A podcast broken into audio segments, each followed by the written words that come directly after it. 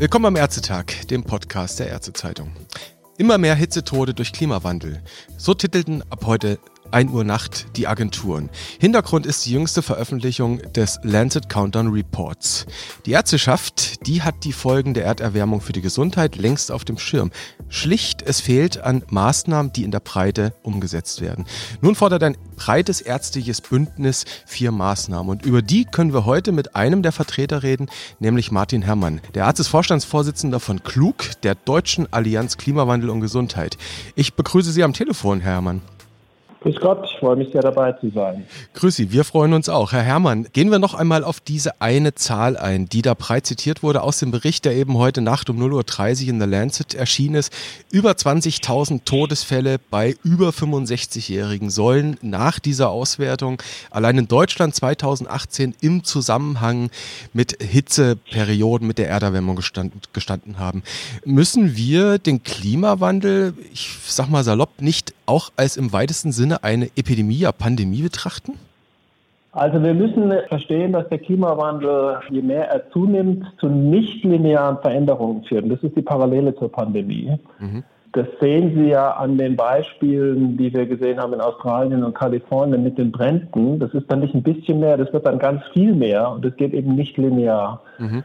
Gleichzeitig sind natürlich die Zeiträume, in der diese Nichtlinearität passiert, viel längere. Deswegen denken auch manche Leute, wir hätten da sehr viel mehr Zeit. Aber wir haben ja eben auch in der Pandemie gelernt, wenn du den Zeitraum verpasst, an dem du intervenieren kannst, dann mhm. kriegst du es hinterher nicht mehr praktisch geregelt. Und das ist beim Klimawandel natürlich ganz genauso.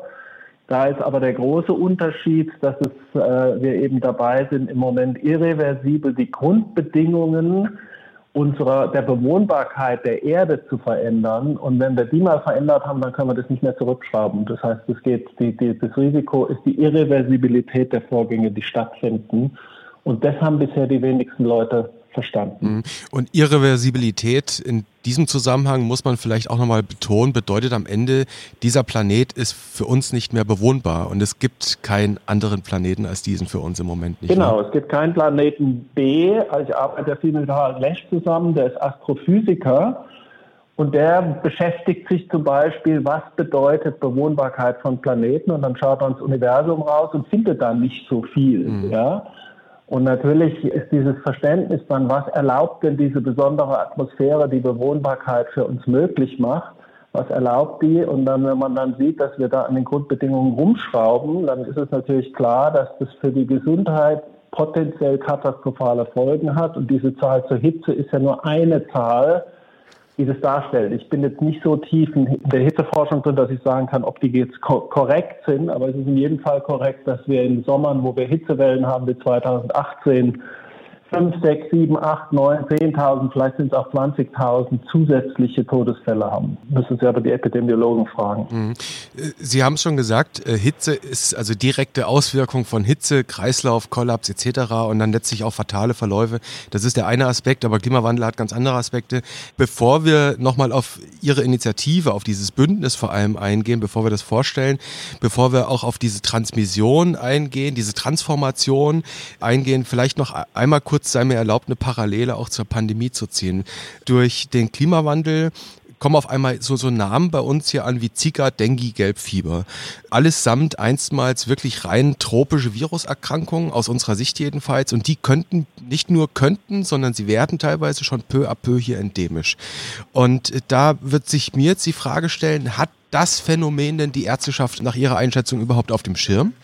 Also sie fängt jetzt an, auf dem Schirm zu haben. Man kann da fast genau sagen, wann eigentlich der Zeitpunkt war, wo sich wirklich was verändert hat, wo es eben nicht mehr nur ein paar wenige äh, Forscher und Nischenplayer waren, die sich damit beschäftigt haben. Und zwar war das letztes Jahr im Mai, als es den Deutschen Ärztetag gab und kurz davor eine Erklärung vom Marburger Bund, der gesagt hat, es muss politische Priorität haben. Der Klimawandel und die Bekämpfung der Klimakrise muss zu einer Priorität werden. Dann hat der Ärztetag gesagt, wir machen es zum Schwerpunktthema vom nächsten Ärztetag und mit diesen Entscheidungen war es dann eigentlich auf der Agenda. Mhm. Dazu muss man aber auch sagen, davor hat es praktisch keine Rolle gespielt und zwar nicht nur im Gesundheitssektor und in der Ärzteschaft. Es hat auch umgekehrt bei der Klimabewegung und Umweltbewegung haben diese, hat die Gesundheitsdimension auch keine Rolle gespielt. Auch bei Klimaverhandlungen oder in den Ministerien war das nur sehr untergeordnete Rolle. Das fängt sich jetzt langsam an zu ändern. Aber der Fortbildungsbedarf, auch innerhalb der Ärzteschaft zu dem Thema, ist doch noch enorm groß, weil mhm. wenige haben die Komplexität der Zusammenhänge verstanden oder haben schon verstanden, was das für ihre Praxis bedeutet und was das auch auf der moralischen oder ethischen Ebene für unsere Verantwortung als Ärzte bedeutet. Mhm. Es ist am Ende eben dann mehr als, sagen wir mal, Kühleinrichtungen für den Sommer zu installieren. Dann kommen wir doch direkt zu diesem Bündnis. Sie haben schon angesprochen, der nächste Ärztetag, das wäre der Ärztetag in diesem Jahr in Mainz gewesen. Der ist aus bekannten mhm. Gründen jetzt ausgefallen. Da hätte der Klimawandel ein Schwerpunktthema, das Schwerpunktthema sein sollen wollen. Jetzt ist Teil ihres Bündnisses ja eben klug natürlich, dann die Bundesärztekammer, wir haben es gerade angesprochen, äh, die Charité, dort gibt es einen Lehrstuhl seit geraumer Zeit für, den, für Klimawandel und Gesundheit, dann das wirklich bekannte Potsdam Institut für Klimafolgenforschung, wer kennt es nicht, aber eben auch das Helmholtz Zentrum München. Äh, wie, wie, wie kam es zu dieser interessanten Allianz? Also das ist letztes Jahr eben entstanden im Nachgang praktisch von diesem, von dem Ärztetag, der dann beschlossen hat, wir machen das zu einem, zu einem Schlüsselthema. Danach gab es einen ersten Workshop gemeinsam mit dem Lancet Countdown Team, in, dem Welt, im globalen Team hier in Deutschland, weil es eben bisher so war, dass in Deutschland die Resonanz noch sehr gering war und auch keine guten Kontakte bestanden in die Forschungscommunity hinein.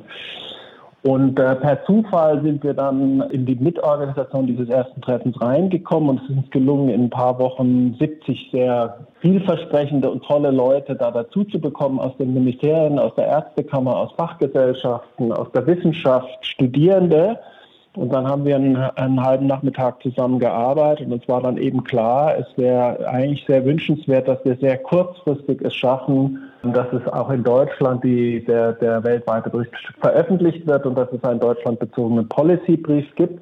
Mhm. Und dann ist es innerhalb von Tagen gelungen, auch die Ärztekammer dazu zu bekommen. Helmholtz-Zentrum war schon beteiligt. Charité und Potsdam Institut für Klimafolgenforschung haben wir eben den Zugang über die Sabine Gabrisch, die erste Professorin zu dem Thema, die ist bei uns Gründungsmitglied und wir haben dann das Ganze koordiniert und daraus ist es entstanden und darauf konnten wir dieses Jahr dann aufbauen. Mhm. Und jetzt haben Sie eben diesen Policy Brief angesprochen, der quasi zeitgleich mit dem Lancet Countdown Report heute Morgen erschienen ist. Der Policy Brief quasi Ihrer Allianz und darin geht es letztlich um ja Transformation, also dass wir als Gesellschaft, letztlich als globale Gesellschaft es schaffen müssen, dass wir in Transformationsprozesse ein einsteigen, wahrscheinlich subsidiäre, da gehen wir jetzt gleich mal drauf ein, um diesen Klimawandel zu managen, dass diese, die, dieser Planet für uns belebbar bleibt. Und da haben Sie mir im Vorgespräch gesagt, sind Sie seit 30 Jahren eigentlich aktiv in diesem Transformationsthema? Auch beim Thema Impfstoffe waren Sie da aktiv. Das ist im Moment jetzt eigentlich das Thema der Zeit.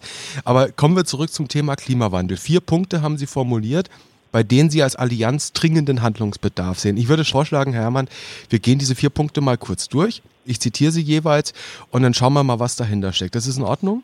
Ja, vielleicht kann ich noch was zum Kontext sagen. Bitte. Policy Briefs gibt es in 20 Ländern. Und es ist eben so, wenn wir die globale Diagnose sozusagen ernst nehmen und eben sehen, dass die, die Gesundheitsauswirkungen heute schon massiv sind, natürlich in Ländern des globalen Südens viel stärker als bei uns, dann geht es in den Policy-Brief darüber, da, darum zu sehen, okay, wir haben diese übergeordnete Diagnose verstanden. Was sind jetzt die Empfehlungen für das nächste Jahr in unserem Land, gegeben dem, wo wir im Moment bezogen auf das, auf das Thema stehen? Dann schauen wir also in diesen Policy Brief für Deutschland herein. Das ist vielleicht ein tatsächlich wichtiger Hinweis gewesen. Es geht jetzt hier speziell um einen Policy Brief für die Bundesrepublik. Und dann schauen wir mal Punkt 1, zitiere ich mal einen Satz heraus. Da heißt es, Erfolgreicher Klima- und Gesundheitsschutz sowie eine aktive Wirtschaftspolitik hängen voneinander ab und können sich gegenseitig verstärken. Da muss ich ein bisschen krübeln. Äh, was können wir uns denn darunter konkret vorstellen? Naja, also wenn wir jetzt die Pandemiekrise nehmen, dann sieht man sehr schnell, wenn wir eine massive Gesundheitskrise haben, hat das massivste Auswirkungen auf die Wirtschaft. Ja? Und wenn wir in der Gefahr sind, dass, der Gesundheits, dass die Gesundheitsstrukturen zusammenbrechen, weil zum Beispiel die Intensivstationen überlastet sind, dann kommen wir eben in eine Situation hinein, die sehr gefährlich wird für die ganze Gesellschaft und auch für die ganze Wirtschaft. Das sehen wir im Moment ganz genau. Und natürlich wäre es so, wenn wir uns jetzt vorstellen, dass die Klimakrise weitergeht, dass wir dem, dem müssen wir vorbeugen, weil wir damit auch sozusagen nachhaltig die Wirtschaft eigentlich lebendig halten. Mhm. Das heißt, äh, dieses Argument, was viele sagen, wir können es uns Wirtschaft nicht leisten, das ist eigentlich inzwischen ganz klar belegt, dass wir es uns nicht leisten können, entschlossene Maßnahmen jetzt zu ergreifen. Wir müssen sie jetzt ergreifen, weil wir jetzt noch die Gelegenheit haben, die allerschlimmsten Auswirkungen zu verhindern. Mhm. Das heißt, ich formuliere es mal anders. Ähm, dieser Punkt meint im Prinzip, dass ein erfolgreiches Wirtschaften nicht möglich ist, wenn wir nicht gesund sind und das Klima funktioniert. Genau. Oder mhm. nochmal zum Ausgangspunkt von vorher. Wenn wir die Bewohnbarkeit der Erde zerstört haben, haben wir auch die Möglichkeit von Wirtschaft auf dieser Erde zerstört. Also das kann keine kluge Idee sein, mhm sozusagen so ein hohes Risiko einzugehen, dass wir am Ende eine Bewohnbarkeit der Erde äh, riskieren. Hm. Wir müssen mal Harald Lesch fragen, wie der Kapitalismus auf dem Mond im Zweifel funktioniert. Das ist aber vielleicht ein anderes Thema für eine andere Episode. Hermann, das ist eine andere Episode. Dann, genau. Ja. Schauen wir mal auf Punkt 2. Da zitiere ich auch mal einen Satz heraus. Die Ernährung ist ein wichtiger Faktor, mit dem jede Bürgerin und jeder Bürger Einfluss auf das Klima nehmen kann. Mal ganz prononciert, Hermann, heißt das letztlich mehr regionale Produkte einkaufen und essen, auf Fleisch öfter mal verzichten? Das heißt es. Das heißt es einfach zu verstehen, dass wie wir uns ernähren und damit auch welche Landwirtschaft dahinter steht, hat einen sehr direkten Einfluss aufs Klima. Das ist eines von den Hauptthemen. 25 Prozent für Emissionen kommen aus der Landwirtschaft. Und es ist auch äh, gar keine Frage, dass wir die Landwirtschaft weltweit umstellen müssen, eben auf eine Nachhaltigkeit hin. Alle Gutachten sagen das. Und wenn ich anfange, meine Ernährung umzustellen in die Richtung, die Sie gerade angedeutet haben, dann wird es eine Auswirkung auch auf mein Umfeld haben. Es ist ganz wichtig, dass es eben nicht ausreicht, sozusagen es nur für sich zu tun, sondern man muss dann vielleicht auch in der Firma oder in der Kantine nachfragen, dass es bitte mehr solche Angebote gibt. Das heißt, man muss eine Wirkung auch auf den Rahmen drumherum haben und dann kann es eine der stärksten Wirkungen sein, die wir als Individuum auslösen können. Mhm. Also da gibt es einen Aspekt, der relativ, ich sag mal, nachvollziehbar ist, wenn ich weiß, nebenan in zehn Kilometern gibt es einen Bauernhof und da werden, da wird Gemüse, da wird Obst, da werden auch Tiere gezüchtet, dann weiß ich, okay, ich schaue mal dort, ob ich was kaufen kann. Komplex wird es dann tatsächlich im Supermarkt, wenn ich mir vielleicht ein veganes Produkt hole, ein Fertigprodukt. Am Ende steht nur noch im Kleingedruckten drin, dass da Produkte aus Sojabohnen drin sind, die im Zweifel irgendwo angebaut wurden, wo früher mal ein Regenwald stand. Also worauf ich hinaus will, es gibt Dinge, die sind sehr zugänglich für jeden Einzelnen, mhm. aber das Thema Ernährung, Lebensmittel kann dann auch sehr komplex werden am Ende, oder? Es kann komplex werden, aber wenn wir mal bei dem, was einfach ist, anfangen und vielleicht auch wieder zurückkommen, die Ernährung wieder einfacher zu machen, als sie jetzt häufig ist, dann hat man schon mal einen guten Hinweis. Und es muss jetzt nicht jeder von uns praktisch umfangreiche Studien äh, betreiben. Ein Stück weit gesunder Menschenverstand reicht da auch aus, dass man zu 80 Prozent vielleicht Verbesserungen erreicht. Es kommt bei all diesen Dingen nicht auf den letzten Prozentpunkt an, es kommt auch nicht auf den Purismus an, oder es kommt auch nicht darauf an, dass man überhaupt kein Fleisch mehr isst, sondern dass man einfach das Essverhalten insgesamt deutlich verändert, für sich selber, aber auch für die Umwelt eben. Dann schauen wir mal auf Punkt 3. Den habe ich sofort als Radfahrer verinnerlicht. Da heißt es nämlich, ich zitiere mal einen Satz, eine konsequent auf Emissionsverringerung ausgerichtete Verkehrspolitik mit fußgängerfreundlichen Straßen, Radwegen und einem nutzerfreundlichen öffentlichen Personennahverkehr ist deshalb zentral für Gesundheit und Klima. Da interessiert mich jetzt mal die Einschätzung Ihrer Allianz, Ihres Bündnisses. Wo steht die Bundesrepublik da Ihres Erachtens?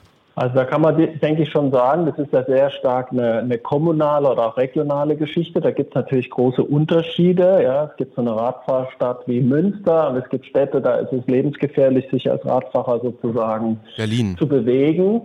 Äh, Berlin wird, ich, da bin ich jetzt immer wieder wegen meiner Arbeit, da finde ich, wird langsam immer besser, mhm. aber es ist natürlich noch ein weiter Weg. Aber genau das ist der Punkt. Wir müssen Radwege, Radfahren sicher machen, dann werden mehr Leute das nutzen. Wenn wir mehr, mehr mit Fahrrad fahren, dann viele Leute wollen gerne mit dem Fahrrad fahren, aber trauen sich vielleicht nicht, dann hat es natürlich auf die Gesundheit ganz positive Auswirkungen, weil dann wird es sich bewegen Teil unseres Alltags und das ist das Beste, was wir für unsere Gesundheit tun können wissen wir alle, immer nur rumsitzen und dann ins Auto und dann ins, ins Sofa und so weiter. Das ist nicht gut für unseren Körper. Wir sind nicht so gemacht, dass wir Stehmonster sein könnten oder irgendwie Sitzfaulenzer oder sowas. Das passt nicht zu unserer Natur. Mhm.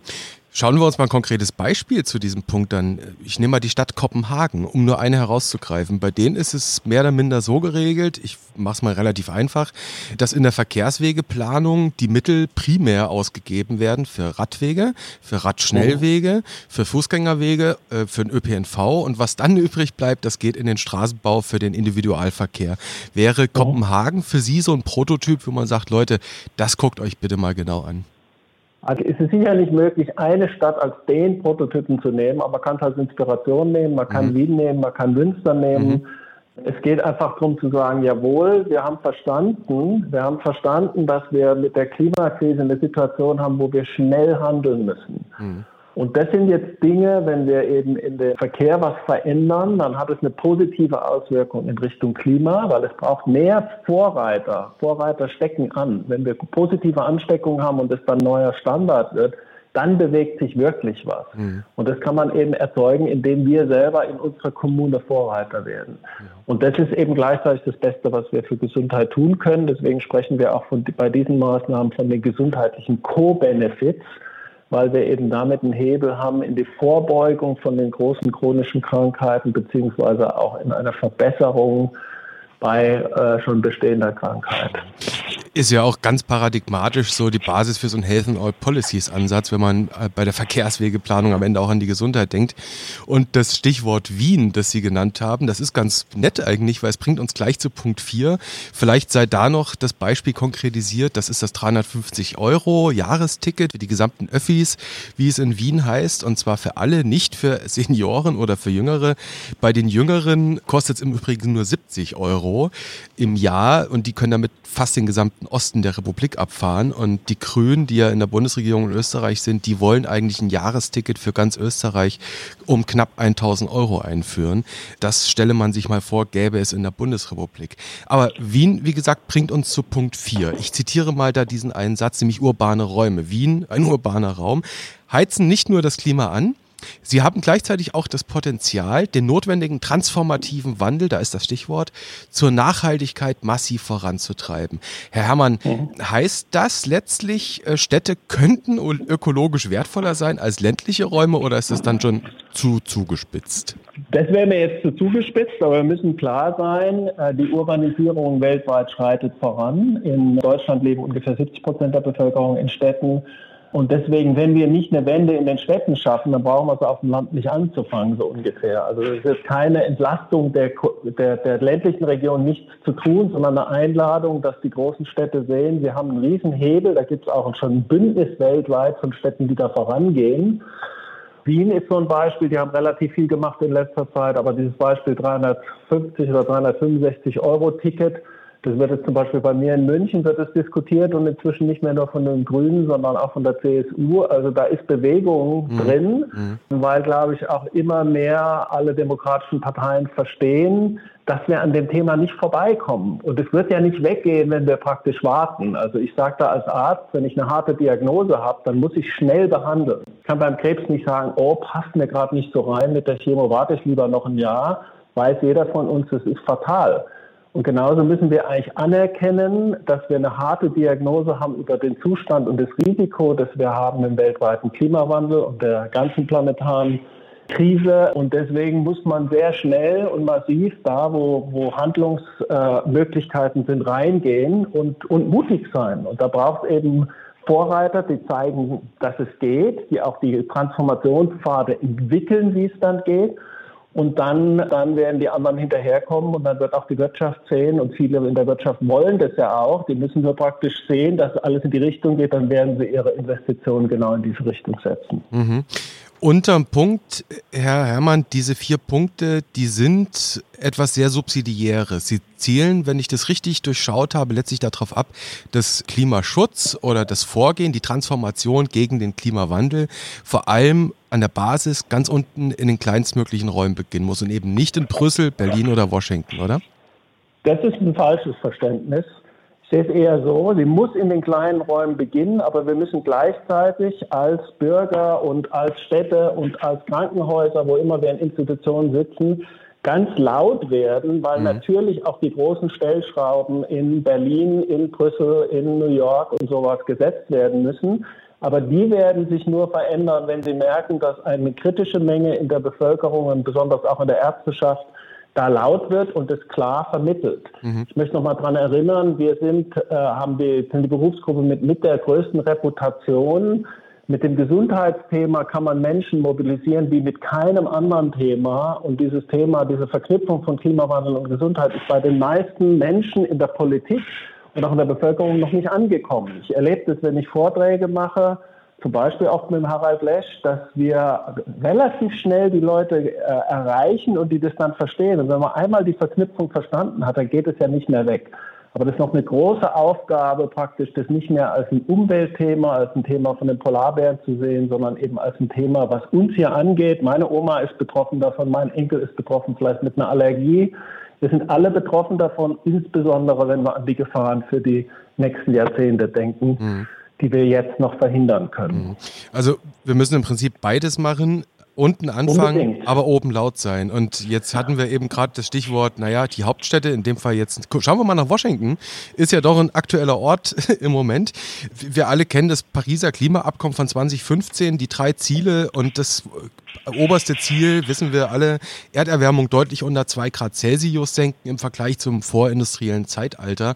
Donald Trump hat die USA aus dem Klimaabkommen herausgeführt. Der Präsident-elect Joe Biden hat angekündigt, er will wieder beitreten und zwar schon am ersten Tag seiner Amts, äh, seiner Präsidentschaft. Ähm, erhoffen Sie sich dadurch einen neuen Schub für das Vorgehen gegen den Klimawandel? Also auf jeden Fall. Ich glaube, die meisten, die jetzt zuhören werden, haben ja mitgezittert, als die Wahlergebnisse dann nach dem 2. November kamen und es erst so aussah, als würde vielleicht der Trump doch wieder gewinnen. Und wir sind natürlich sehr erleichtert, dass jemand praktisch jetzt äh, die Präsidentschaft übernommen hat und auch sein ganzes Team, die verstehen, worum es geht und die auch versprochen haben, in diese Richtung zu handeln. Von daher ist es eine große Erleichterung, dass da zu erwarten ist, dass in Amerika das wieder, dass die da eine stärkere Rolle spielen. Es ist aber wichtig, auch nicht zu vergessen, dass auch in der Zeit, wo Trump an der Regierung war, eben viele Städte in Amerika eine sehr entschlossene Klimapolitik gemacht haben. Das heißt, der Präsident alleine wird sich richten, aber er hat natürlich schon einen, einen riesen Einfluss darauf. Und auch da wird es sein, und genauso wird es bei uns sein, nächstes Jahr ist Wahl, wenn wir eben klar machen, Klimawandel und Gesundheit muss eine Priorität sein für alle, politischen Parteien, dann werden wir hinterher viel mehr Wind in den Segeln haben, um die notwendigen Maßnahmen zu ergreifen. Mhm. Mehr Wind in den Segeln haben. Zu guter Letzt, Herr Herrmann, eine Frage, ich muss sie einfach stellen. Sie, sie hat sich mir förmlich aufgedrängt, als ich Ihren Policy Brief gelesen habe. Mich erinnern die vier Punkte so unterm Strich tatsächlich an die Grenzen des Wachstums vom Club of Rome. Das ist fast 50 Jahre her, dass es erschienen ist. Und äh, müssten wir tatsächlich nicht am Ende auch einmal als Gesellschaft deutlich sagen, dass die grenzenlose Wachstumsidee eigentlich ein Grundübel ist in Sachen Erderwärmung? Sie haben Harald Lesch erwähnt. Der würde Ihnen wahrscheinlich sofort mit der Thermodynamik da kommen. Das weiß ich jetzt nicht, wie was er dazu sagen würde. Das kann ich am, Samstag, am Sonntag fragen, dann wäre ich ihn wieder. Also ich will es mal so formulieren. Es geht auf jeden Fall darum, dass wir die Überökonomisierung, Überkommerzialisierung, die wir zum Beispiel im Gesundheitsbereich jetzt bei uns immer mehr bekommen, dass wir aus dem rausgehen. Also aus dem, dass Wirtschaft das Einzige, was zählt und alles andere muss dem untergeordnet sein. Das ist sehr gefährlich. Wirtschaft ist wichtig für uns und natürlich gibt es bestimmte Bereiche, da sollte sie wachsen, in anderen sollte sie schrumpfen. Das braucht eine Dynamik. Die Verhaftetheit oder sozusagen dieser Zwang, es muss immer wachsen, das ist, glaube ich, was sehr gefährlich ist. Aus dem müssen wir raus. Wir müssen verstehen lernen, dass es Phasen gibt, da geht es langsamer, es gibt Phasen, da geht es schneller. Es gibt unterschiedliche Bereiche, die wachsen sollen und andere, die man aufhören muss, weil wir wissen, dass das nicht weiter so geht. Also da braucht es eine größere Gelassenheit und ein Weggehen von, von diesem Zwang zur Ökonomisierung und zur Kommerzialisierung. Aus dem müssen wir raus, besonders auch in der Medizin. Ich glaube, es gibt viele Kollegen und Kolleginnen, die jetzt zuhören, die das genauso sehen und Tag für Tag erleben, was die Auswüchse davon eigentlich für die Qualität unserer Arbeit bedeuten. Und letztlich geht es nicht nur um quantitatives Wachstum, sondern es geht um Qualität des Lebens und eine Konzentrierung auf das, was ist wesentlich für gutes und gesundes Leben und Zusammenleben. Raus aus dem Zwang zum Wachstum, ähm, laut sein für den Klimaschutz, der am Ende eben auch ein Gesundheitsschutz ist und dann am Ende auch einfach ermöglicht, dass wir auf diesem Planeten leben können und dass die Wirtschaft noch funktionieren kann und das Ganze aber auch lokal in eine Transformation hereinbringen. Das ist so mal die Trias, die ich mitnehme aus unserem Gespräch, Herr Hermann. Ja, das war Martin Hermann von der Deutschen Allianz Klimawandel und Gesundheit. Ich bedanke mich sehr für das Gespräch an diesem Donnerstag. Ich wünsche Ihnen alles Gute, viel Gesundheit und vielleicht hören wir uns bald wieder. Auf jeden Fall, das Thema wird nicht verschwinden so schnell.